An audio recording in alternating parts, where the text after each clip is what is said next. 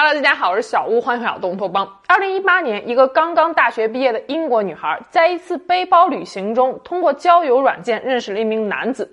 在与这名男子第一次约会之后，女孩就离奇的人间蒸发了。在她身上究竟发生了什么呢？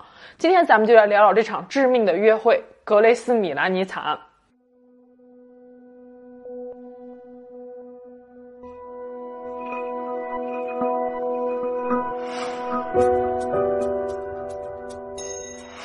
故事的主人公格雷斯·米兰尼，一九九六年十二月二日出生于英国的埃塞克斯，父亲名叫大卫，母亲名叫吉莲。格雷斯还有两个哥哥，一家人的感情很好，其乐融融。二零一八年九月，格雷斯从英国林肯大学毕业，主修的是广告和营销专业。毕业之后，格雷斯并没有像大多数人那样立刻就开始工作，而是想来一场说走就走的旅行，也就是西方国家非常流行的 gap year。年轻人在升学或者是毕业之后工作之前，会做一次长途的旅行，以便在步入社会之前体验更多不同的文化和环境。家人们对于格雷斯的这个决定也是非常支持的。就这样，二零一八年十月二十六日，格雷斯从英国出发了。他的第一站先去了秘鲁，在那里待了几周之后，于十一月二十日来到了新西兰的北岛，开始了长达十天的北岛旅行。十一月三十日，格雷斯来到了新西兰的首都，同时也是最大的城市奥克兰。再过两天就是格雷斯二十二岁的生日了，他对于这第一个在异国他乡度过的生日非常期待。但遗憾的是，格雷斯最终没能撑到十二月二日。到达奥克兰之后，格雷斯入住到了一家位于市中心、名为贝斯的背包客旅店。这种旅店最大的特点就是便宜，但是需要和陌生人共享一个房间。安顿好之后，格雷斯打开了交友软件 Tinder，希望能在奥克兰来一场浪漫的约会。Find 是西方国家非常流行的一款交友软件，它可以根据你的位置寻找周围的人。打开它，手机屏幕上就会出现一张异性的照片，喜欢的话就向右滑动，表示中意对方；向左滑动就表示不喜欢。如果你右滑的这个人恰巧也右滑了你，那么你们俩就配对成功，接下来就可以进行约会了。事后，根据警方的调查，格雷斯同屋的女生说，十二月一日，格雷斯离开背包客旅店之后就再也没有回来过了。十二月二日，格雷斯的家人尝试给格雷斯发去了生日祝福短信，也给格雷斯打电话，但是电话没有接听，短信也没有回复。一开始，家人觉得可能就是格雷斯在外面玩的实在是太嗨了，毕竟年轻人在一块儿不看手机，也许也是常有的事儿。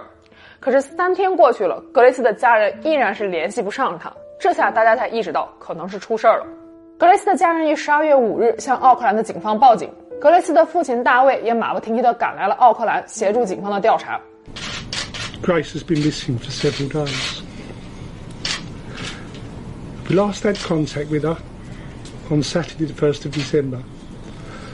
And as a family, we've been extremely concerned for her welfare. Grace is a lovely, outgoing, fun loving, family orientated daughter. Grace has never been out of contact for this amount of time. She's usually in daily contact with either her mother, myself, her two brothers, members of the family on social media. 不幸中万幸的一点是，格雷斯入住的背包客酒店位于奥克兰的市中心，附近有大量的监控设施。这些监控摄像头也拍下了格雷斯生前最后的痕迹，提供了大量的线索。二零一八年十二月一日下午不到六点钟。格雷斯从贝斯背包客酒店外出，步行大约四百米，来到了位于奥克兰市中心的 Sky City。Sky City 是一个集赌场、餐厅和购物中心于一体的综合性娱乐场所。在 Sky City 的大厅，格雷斯与一名男子礼貌性的相拥打招呼。这名男子就是格雷斯在 Tinder 上新认识的约会对象。这天是他们第一次见面。两个人随后来到了 Sky City 里面的一间酒吧，点了几杯喝的。于晚上七点十六分，两人来到了酒吧旁边的一家墨西哥餐厅吃晚饭。就餐结束后，两人于八点三十分来到了餐厅附近的蓝石酒吧。在酒吧里，两个人的感情迅速升温。男子吻了格雷斯，格雷斯也没有抗拒。在男子起身上厕所的空档，格雷斯给他在英国的朋友发信息说，在 Tinder 上交了一个新男友，对方看起来很不错。等从酒吧出来时，格雷斯与这名男子俨然已经有了一副情侣的样子了。九点四十分左右，格雷斯跟随男子来到了他所暂住的酒店式公寓——城市生活酒店。这就是格雷斯最后的行踪了。酒店的监控录像并没有拍到格雷斯从酒店里出来的画面。警方很快就追查到了和格雷斯约会的这名男性，他名叫杰西·肯普森，一九九一年十二月出生，新西兰惠灵顿人。杰西声称，他的亲生父母在他很小的时候就去世了，后来有一对有钱夫妇收养了他。现在他是一名职业垒球运动员，刚刚与新西兰的国家队签了约。杰西还说，他曾经在澳大利亚居住过六年，在澳大利亚拥有一家连锁餐厅。总之，这一切都让杰西听起来简直就是酷毙了。事实上，杰西要比他所说的平庸的多。在他九岁时，父母离异，母亲离开新西兰，搬去了澳大利亚。后来的很长一段时间里，杰西都是跟着祖父长大的。十几岁时，杰西来到了澳大利亚，跟母亲生活了一段时间，于二零一一年重返新西兰。回到新西兰之后，他的工作基本上都是保安、酒吧服务生、电话接线员等一些不太稳定的临时工。在和格雷斯约会前一天，事实上杰西刚刚失业。他曾经的房东形容他说：“简直就是一个不务正业的骗子，每一天谎话连篇。”最终，杰西还拖欠了房东七百多刀的房租，就这样消失不见了。要不是这起案件的爆出，杰西的房东可能永远都找不到杰西了。二零一八年十二月五日，杰西接受了警方的第一次问询。杰西说那天的约会很美妙，但是结束之后，格雷斯就离开了。杰西还说，他们离开之前拥抱亲吻了对方。杰西询问了格雷斯第二天的行程。How did the evening pan out? Um, mm, yeah, pretty good. I didn't initially know that she was real. What do you mean? Well, there's a lot of. So, have you heard of catfish? No. So, catfishing is where someone uses your profile, or uses your photos, and pretends to be you, and then meets and you're a completely different person. Right. Um, and it's happened to a few people I know in Australia. Um, and it's all over, it's all over the TV. So I thought, you know if I meet at Sky City, at least I know that there's lots of people around. So if it is someone that it's not, um, then I can just walk away. How did the evening sort of come to an end? Uh, there was a hug and a kiss on the cheek um, and a thanks, no, nice meeting you. Um, and then I said, let me know about tomorrow. Um, and she said, okay. And then she kept walking. 可是监控录像捕捉到的画面却在诉说着一个完全不同的故事。格雷斯失踪后的第二天，二零一八年十二月二日早上八点，杰西去百货商场买了黑色的超大号行李箱，随后八点三十分来到超市购买了清洁用品。八点四十分去租车公司租下了一辆红色的 Toyota 小轿车。下午四点，杰西居然忙里偷闲，又约了一个 Tinder 上的女生。不过这名女生对于杰西的印象非常不好。一部分原因可能是杰西在约会期间跟女生说了一些很奇怪的话。杰西告诉女生说，他有一个警察朋友最近在查一起案子，说是凶手把受害者的遗体埋在了怀塔克雷山脉公园。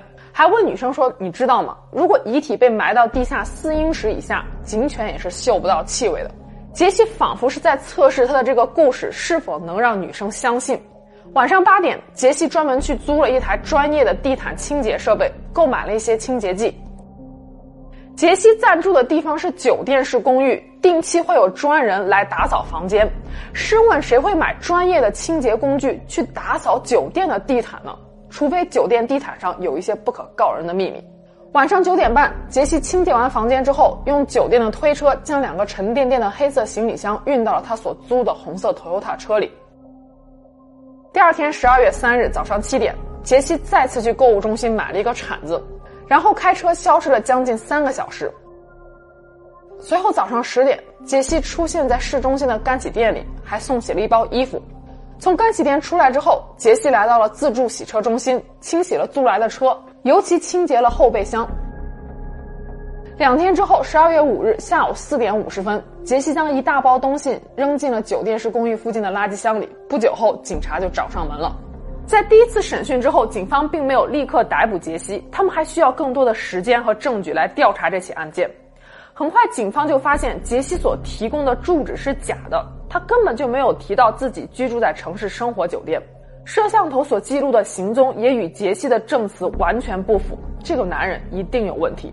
随后，警方调查了杰西在城市生活酒店的房间，刚进房间时并没有发现任何的异样，直到警方进行了卢米诺测试，房间的地板上被发现有大量的血迹。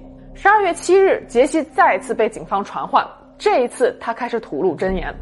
Tell me what happened last Saturday. Um, from the beginning, 杰西说，那天晚上他和格雷斯一见面，两个人就打得火热。随后，两人来到了杰西的房间。格雷斯问杰西说：“你有没有看过一部电影，名叫《五十度灰》？你喜不喜欢捆绑游戏？”接着，两个人开始做一些不可描述的事情。根据杰西所说，一开始都是非常温柔和正常的，可是格雷斯一直让杰西掐住自己的脖子，想要体验窒息的快感。杰西此前从来没有玩过这类游戏，于是就失手，酿成了悲剧。他还说，当晚他根本就不知道自己失手掐死了格雷斯，因为喝了太多的酒，只记得洗完澡就迷迷糊糊睡着了。第二天早上起来，发现格雷斯躺在地毯上，已经失去了呼吸。 first it was, um, it was just normal. Um, it was very placid. Um, and then she uh, asked me if we could get into uh, bondage. And then all I remember is falling asleep in the shower. I, I need, I need to stop. I need to go. Would you like some fresh air? Yeah, please. I was in shock. Um, I didn't know what to do. I didn't believe what had happened. I was just terrified and scared. I, I thought that she had gone. I, I thought she had left. 已经去世的格雷斯当然不可能再活过来为自己辩护，警方也不相信杰西说的这番鬼话。十二月七日当天，杰西就被逮捕了。 You're under arrest for the murder of Grace Malone on or about the 2nd of December. You understand? 最终，警方在怀塔克雷山脉公园发现了格雷斯的遗体，遗体被埋葬的地方正是杰西向另一个 Tinder 约会对象提到的地方。此外，警方还搜索了杰西的电脑上网记录以及手机通讯记录。事实并非他所说的那样，他在约会当晚洗澡时就迷迷糊糊睡着了。十二月二日凌晨一点，杰西在电脑上搜索了怀塔克雷山脉公园，也就是他后来埋尸的地方。警方推测，此时杰西刚刚杀害了格雷斯。随后，他还搜索了最高温度的火尸僵，也就是人死后肌肉僵硬痉挛的现象。杰西甚至还用手机拍下了格雷斯的遗体，最后在色情网站观看了整夜的色情片儿。接下来的几天里，杰西持续在网上搜索格雷斯的名字，目的显然是要看看有没有跟格雷斯失踪相关的最新报道。事后，法医确认格雷斯的死因确实是颈部窒息死，而且肩膀上、腿上都有多处淤青。新西兰首相公开在媒体面前表示对受害者家人的歉意。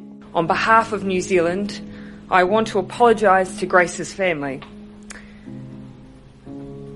Your daughter should have been safe here, and she wasn't, and I'm sorry for that.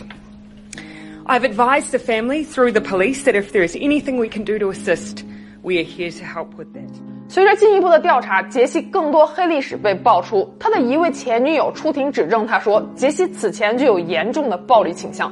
前女友和杰西于2016年在 Tinder 上认识，交往不久后就搬到了一起住。该女子指证，杰西在同居期间就多次做出过危害他人身安全的行为，会拿着刀具在房间里追赶她，会掐住她的脖子，甚至是强迫她发生关系。这名女子和杰西于2017年4月分手，分手后还向警方申请了保护令，但是并没有对杰西提出刑事指控。2018年12月，该女子在新闻上看到了杰西打着马赛克的照片，一眼就认出了这是自己的前男友。只是没有想到，他这次真的犯下了命案。另外，2018年4月，就在杀害格雷斯的前几个月，杰西强暴了另一位他在 Tinder 上认识的女生。最终，杰西在2019年被判处终身监禁，至少17年不得保释。更加令人悲痛的消息是，格雷斯的父亲大卫于2019年11月来新西兰参加了女儿案件的庭审之后，就被查出患上了癌症，而且癌细胞已经扩散。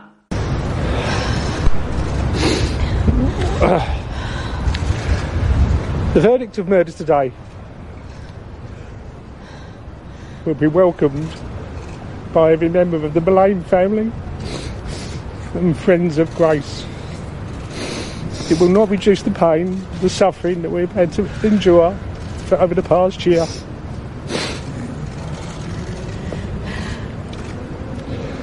Can't see it. Grace was taken away from us in the most brutal fashion a year ago, and our lives have been and family have been ripped apart. This will be with us for the rest of our lives. Grace was a beautiful, talented, loving daughter. Grace was our sunshine, and she will be missed forever. 大卫于二零二零年十一月中旬不幸离世。他们原本幸福美满的家庭，现在就只剩下格雷斯的妈妈和两个哥哥了。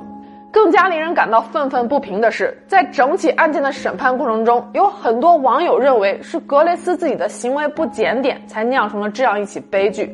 典型的被强暴是因为穿的太少的强盗思想。作为单身女性，格雷斯绝对有选择自己交友方式的权利。我身边也有不少通过网络交友软件获得甜蜜爱情甚至美满婚姻的案例。女性开放的交友观，并不意味着她们就活该成为被迫害的对象。当然，所有人不管在跟同性还是异性交往时，都应该懂得保护自己，提高安全防范意识。好了，今天我们下期节目见了，拜拜。